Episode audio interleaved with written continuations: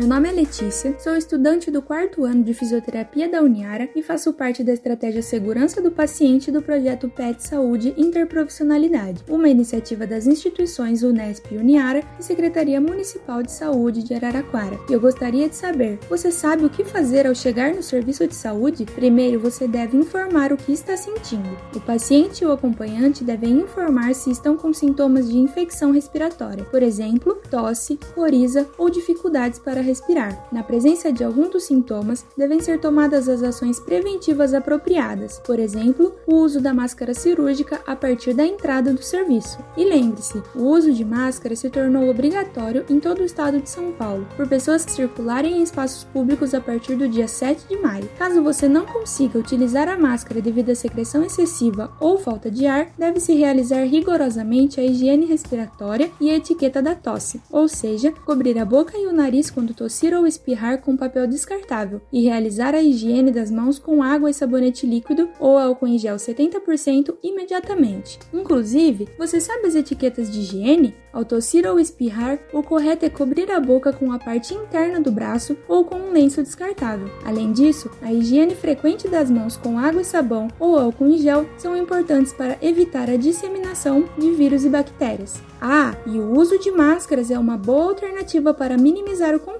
mas tome cuidado. Mesmo fazendo uso, deve-se manter o distanciamento e demais cuidados recomendados. Eu protejo você e você me protege. Você ouviu orientações do programa PET Saúde Interprofissionalidade. Apoio Uniara FM.